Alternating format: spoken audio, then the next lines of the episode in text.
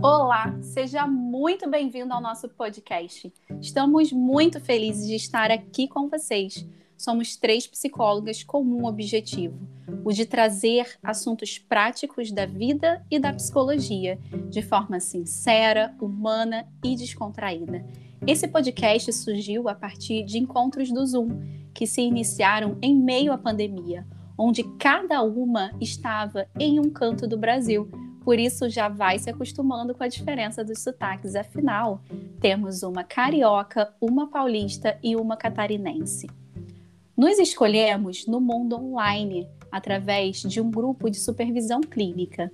E a partir disso, começamos a dividir nossas dores enquanto psicólogas e humanas, o que foi muito importante para nossa construção. Por isso, acreditamos que talvez você deva conversar com a gente.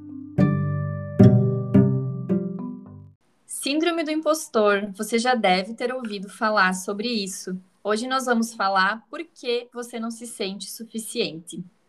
Estou aqui hoje eu, a Sâmia e a Dai, e vamos conversar sobre esse assunto que é tão latente no dia a dia, no nosso dia a dia e provavelmente no de vocês que estão aí nos ouvindo, que é a síndrome do impostor e é uma síndrome é, falada aqui no senso comum com esse nome, ela não é um psicodiagnóstico, porém é algo muito falado ultimamente devido a esse sentimento, essa sensação de não ser boa o suficiente ou de tentar de forma prejudicial, de forma que nos faça mal, tentar ser boa em tudo que fazemos, tentar encontrar essa validação no outro de que a gente faz e é muito bom no que faz, né? E o quanto isso às vezes nos trava, nos deixa mal, traz ansiedade, uma série aí de problemas que realmente vão se é, vão causando em nós sensações muito ruins e às vezes nos fazendo travar realmente diante de projetos ou coisas que a gente queira desenvolver, né?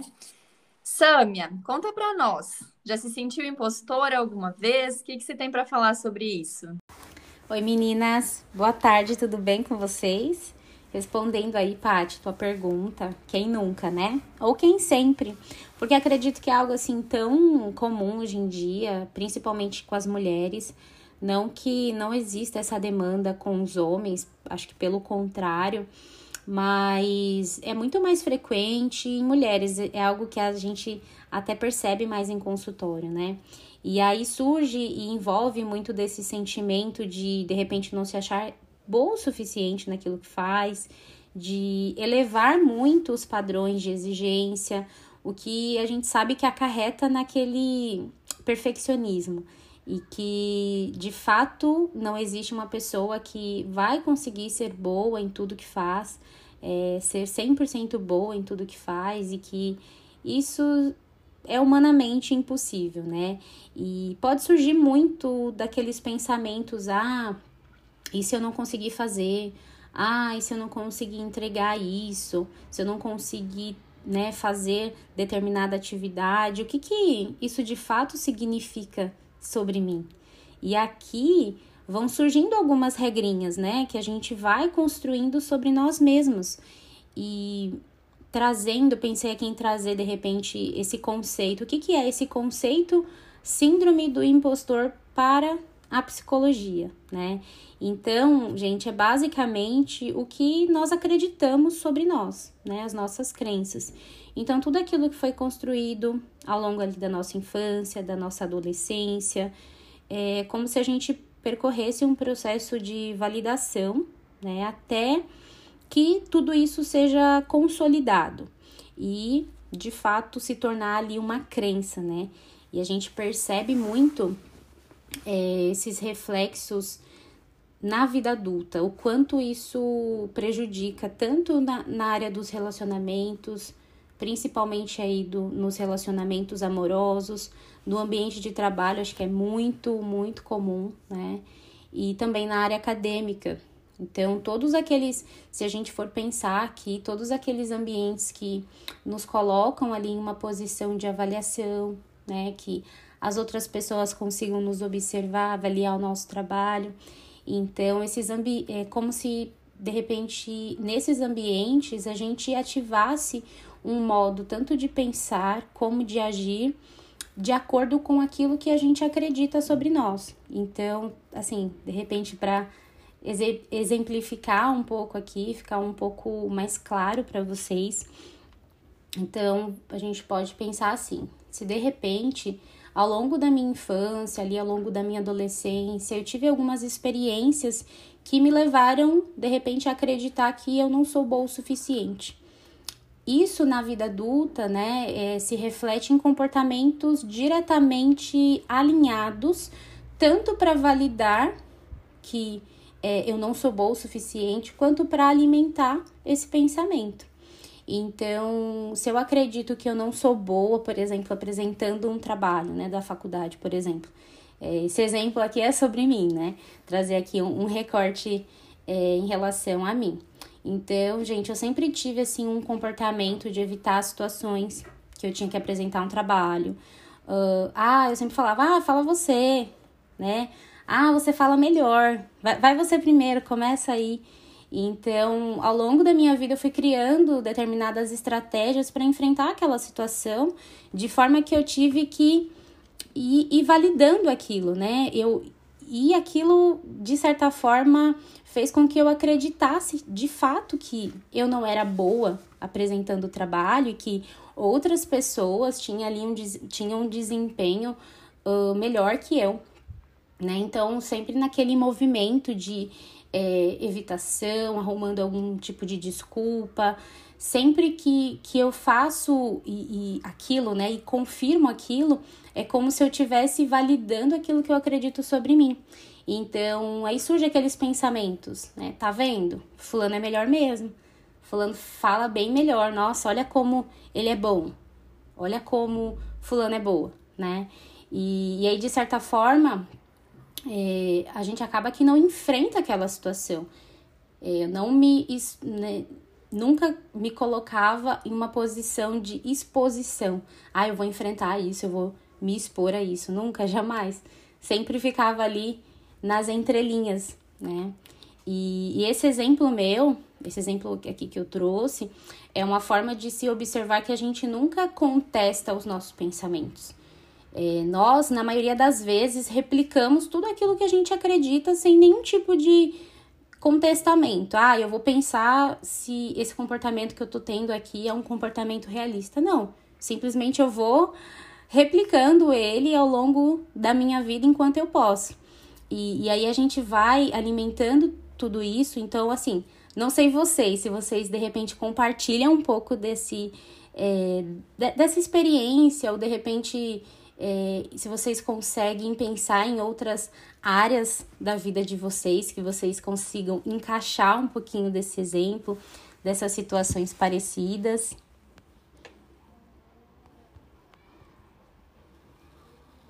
A gente acredita sobre nós. De fato, né? E o quanto isso se passa aí na clínica, no início da nossa atuação, é, nós três estamos há mais ou menos um ano, um ano e pouco na clínica. E falando um pouquinho aqui com os psicólogos que talvez estejam nos ouvindo, é muito comum no início a gente se cobrar bastante com relação à nossa capacidade, com relação à nossa entrega ali diante do paciente. E talvez vão ter aqui pacientes ouvindo ou pessoas que estão em processo de terapia, não necessariamente conosco, mas pode ser com outros profissionais de psicologia e vão ouvir isso e entender um outro lado, uma outra faceta do profissional que está ali te ouvindo, fazendo o seu melhor naquele trabalho, que realmente nós também somos seres humanos, nós também carregamos as nossas crenças e elas vão interferir sim ali no nosso trabalho, vão nos causar assim emoções e sentimentos, né? Dai, fala um pouquinho aí com a gente. Oi meninas, boa tarde, tudo bem? Boa tarde para todo mundo que está ouvindo a gente. Prazer enorme estar aqui com vocês de novo nesse segundo podcast, num assunto tão interessante, né? Eu estava aqui ouvindo vocês falarem, e esse assunto tão importante e esse exemplo também que a Samia trouxe, né? Inclusive de nós, como profissionais, poder estar dividindo isso aqui com vocês também, né? É, eu, eu me dividi, né, por muitos anos entre a clínica e o, e o trabalho com empresa também. Então, de uma certa forma, a gente sempre uh, tem um pouquinho de sentimento de que a gente não está dando o nosso melhor, né? O que a gente sempre poderia dar mais, enfim. E, e a Samia estava trazendo essa questão das crenças, é, que eu fiquei pensando aqui o quanto isso vem, não de hoje, que seria legal a gente dividir, né? Como que essas crenças são formadas, no sentido de por que, que, por que, que eu sou assim, né? Às vezes é um pouco do que a gente quer, às vezes, entender da nossa essência, né? Por que, que eu sou assim? Por que, que eu me sinto assim? E às vezes a gente não sabe de onde vem isso, ou a gente fica tentando é, encontrar um porquê, e, e, muitos porquês às vezes a gente não vai encontrar, mas a gente pode ter uma ideia, talvez, de onde elas surjam, né? E, e essas crenças nada mais são do que é quase que um óculos que a gente coloca. Eu falo muito essa metáfora com os meus pacientes, então é, é, é, é praticamente um óculos que a gente coloca e a gente começa a enxergar a vida dessa forma, a partir do que a gente aprendeu a ser, de tudo aquilo que a gente ouviu que era importante a gente fazer ou que não era importante a gente fazer. É um óculos muito pessoal e muito particular que a gente vai crescendo e que a gente vai desenvolvendo e que a gente vai construindo. Então, se tu acha que tu não é boa o suficiente, em algum momento isso foi desenvolvido e ativado em você é, essa síndrome do impostor, né, no senso comum falando, essa crença de que você não é boa o suficiente em alguma coisa ou por algum aspecto. Então, é, você não nasceu com isso, você aprendeu a se desenvolver e a partir desse aprendizado, desse óculos, dessa visão, dessa forma de olhar o mundo, você se sente muitas das vezes assim, uma impostora, ou que você deveria estar tá fazendo mais, você deveria estar tá dando mais. Quando, na verdade, às vezes a gente está dando o nosso melhor, a gente está, sim, dando o nosso máximo, mas por conta dessa crença que pode estar tá muito enraizada, desse óculos que pode estar tá muito embaçado, a gente não consegue uh, enxergar e ter uma outra visão de outras possibilidades, né? Então, é, é algo bem primitivo, é algo que não nasceu hoje, não se construiu agora na vida adulta, é algo que vem se construindo, é como se fosse uma raiz. É, é, a raiz, quando ela é pequenininha, ela é bem pequenininha. Quando ela vai crescendo, ela vai afundando ali no solo e para você tirar ela do solo é muito difícil, né? Então, isso impacta também. Estava é, pensando aqui na Samia, falando das crenças, né? O quanto isso impacta também, né, Samia, na nossa autoestima, na forma como a gente percebe a si mesmo, da nossa autoimagem, do nosso autoconceito, é, o quanto isso vem sendo desenvolvido desde lá de trás, desde a nossa infância, e o quanto isso traz um impacto grande agora, quando a gente precisa se relacionar no trabalho, quando a gente precisa se relacionar uh, com, com família, quando a gente tem que colocar limites e não consegue dizer não dentro do nosso relacionamento.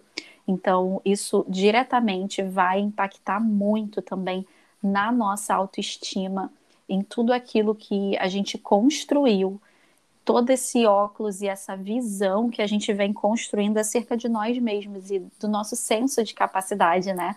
Não ser boa o suficiente é sobre o nosso senso de autoeficácia, sobre o que a gente acredita que a gente é capaz de fazer.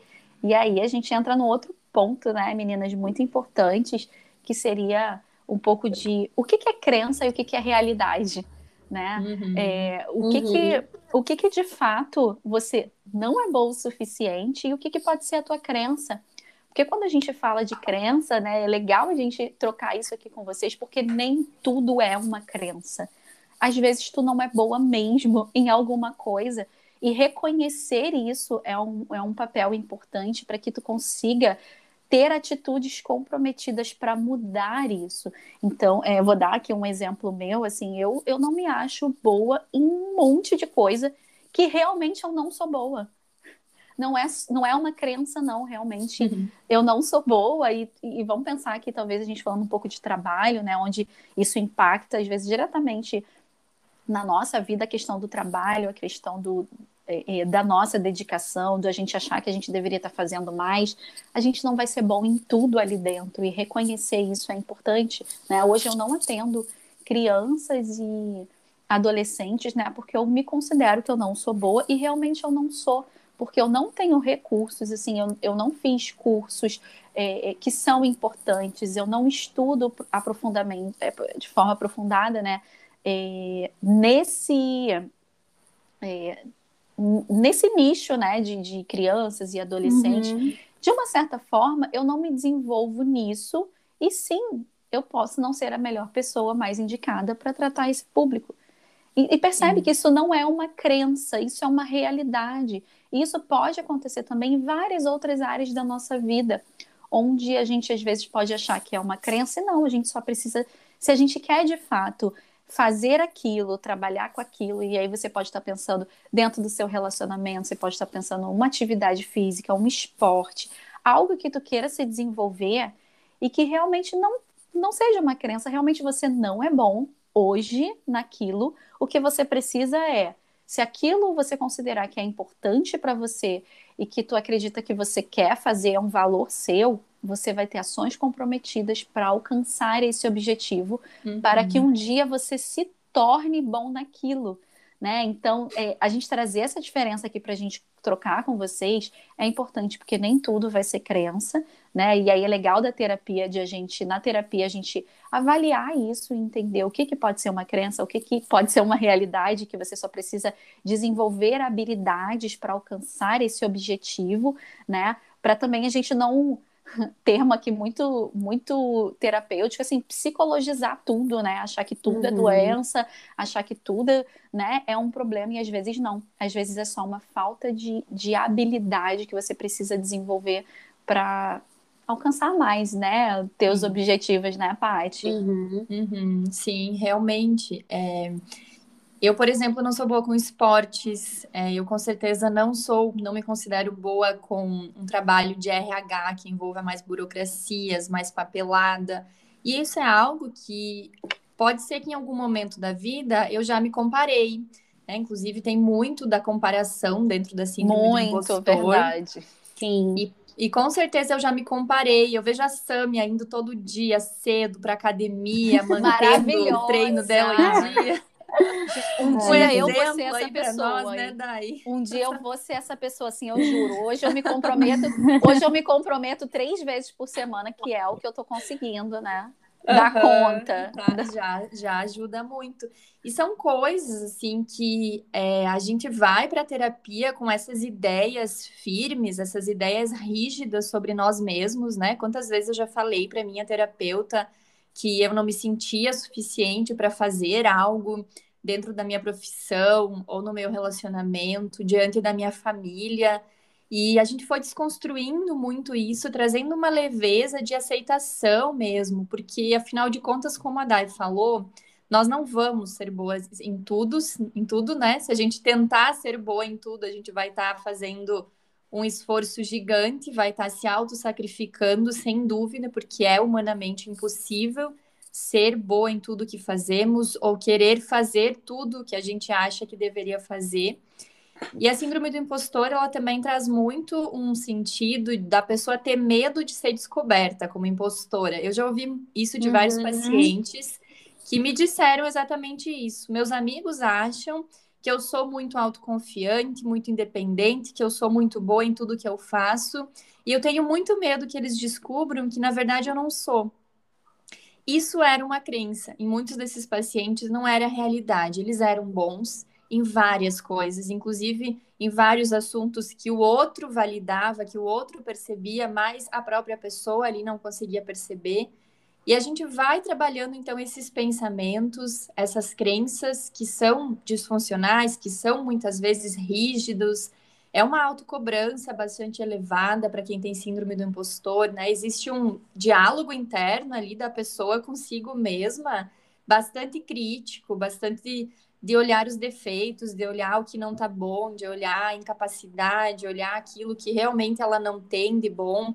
E acaba que é um diálogo injusto consigo mesmo, né? A gente serve muitas vezes para dar conselho, elevar a autoestima dos outros, falar coisas eu, boas. Eu costumo dizer, né, Paty, que uh, a gente não precisa de inimigo, a gente pode ser, nós é. podemos ser o nosso nós próprio somos inimigo. o nosso próprio né? inimigo, né? Sim, de fato. Uhum. E aí me lembra muito aquele livro, até lembrei agora, o Não Acredite em Tudo que Você Sente, que por mais que eu não tenha feito uhum. a leitura dele ainda, mas a gente viu a palestra é, do, do autor, uhum. né, do Larry, e ele E ele traz muito essa ideia, assim, e também eu diria que não acredita em tudo que você pensa, porque os pensamentos vão ser, vão estar ali relacionados com essa raiz que a Dai falou, que são as nossas crenças ali enraizadas. E vem, vem como essas crenças? Como é que a gente se torna consciente? Com os nossos pensamentos do dia a dia.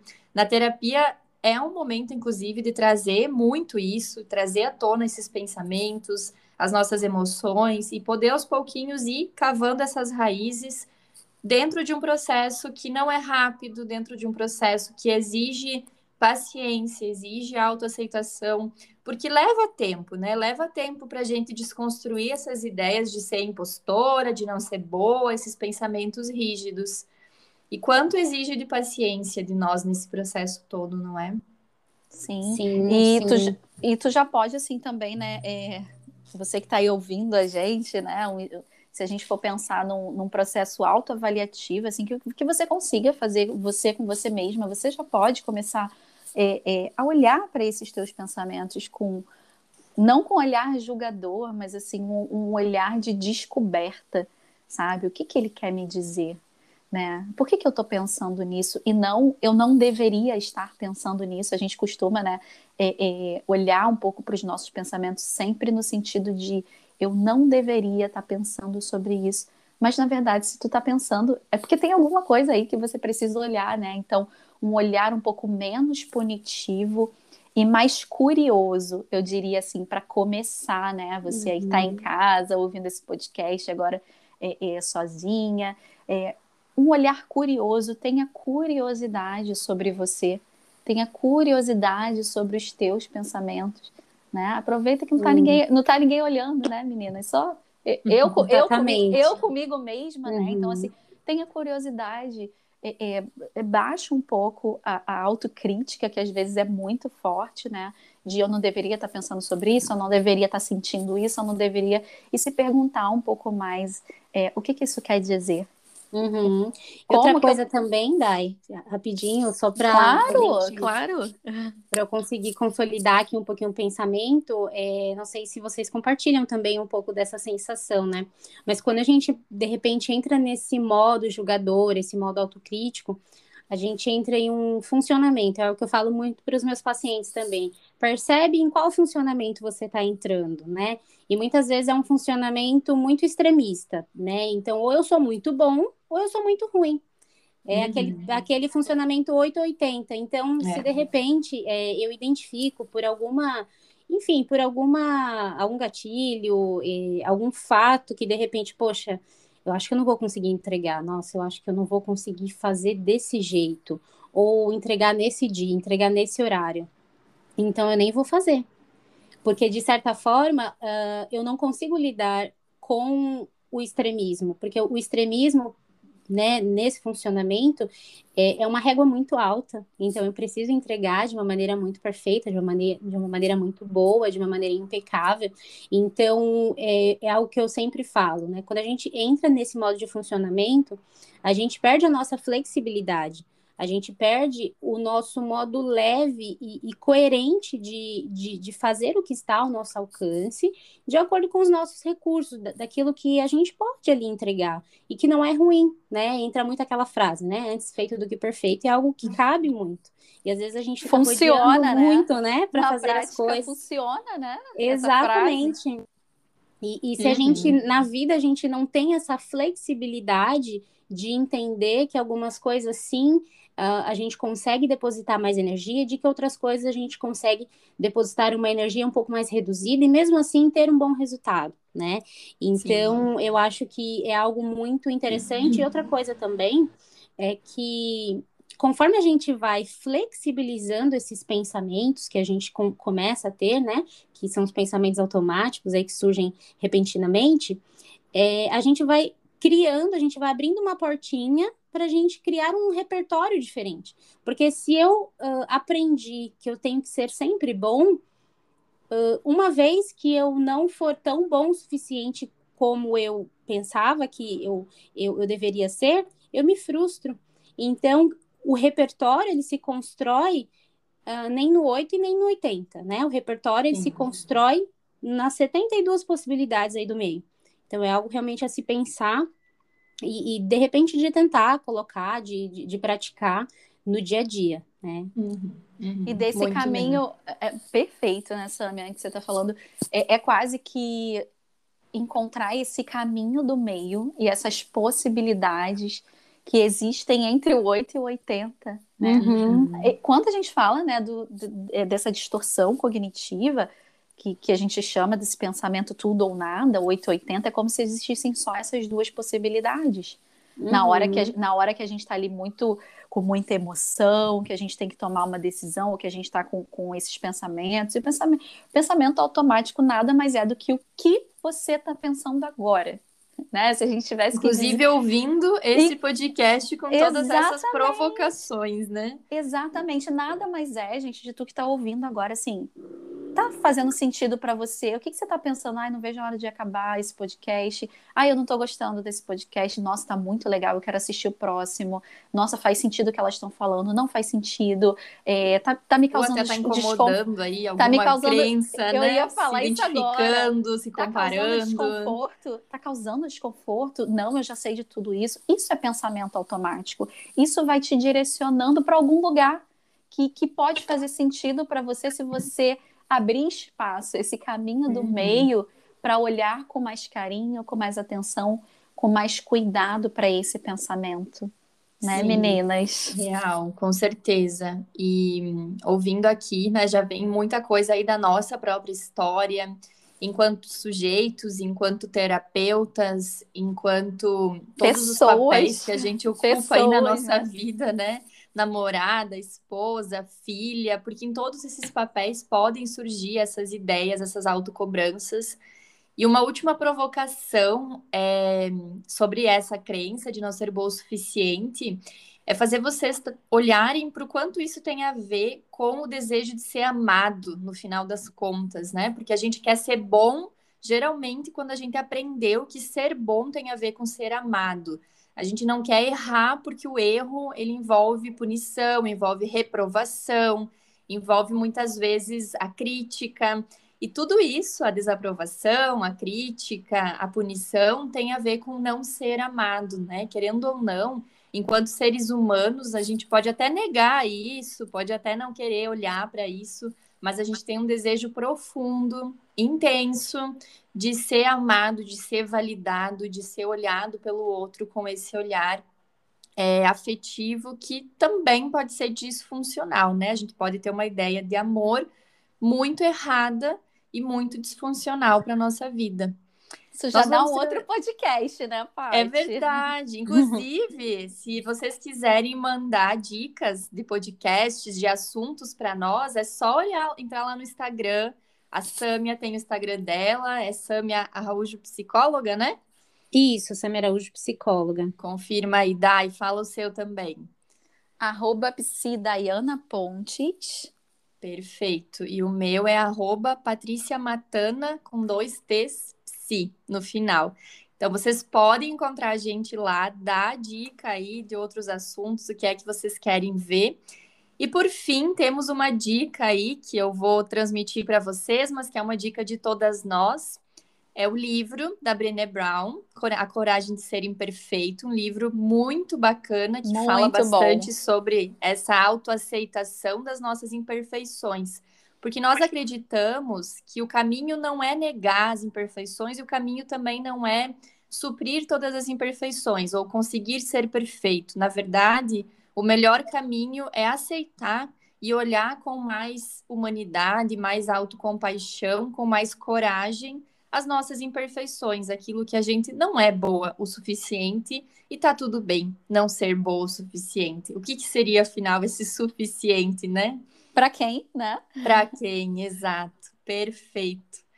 Bom, da minha parte era isso. Deixo vocês aqui com um super abraço. Fiquem todos bem e esperamos vocês na nossa próxima conversa, no nosso próximo podcast. Obrigada, meninas. Foi Obrigada. ótimo estar aqui com vocês. Obrigada a todo mundo que está ouvindo. Se você gostou aí desse podcast, segue a gente lá nas redes sociais, compartilha. Uh, se você tem uma amiga que vocês conversam sobre isso, manda esse podcast para ela também, se fizer sentido para você. E a gente está muito aberta aqui a sugestões, a críticas, elogios. E a gente É, é muito bom a gente estar aqui, a gente tem certeza que, que vai fazer sentido para alguém aí. Se mudar 1% aí te ajudar, a gente já já está muito satisfeita.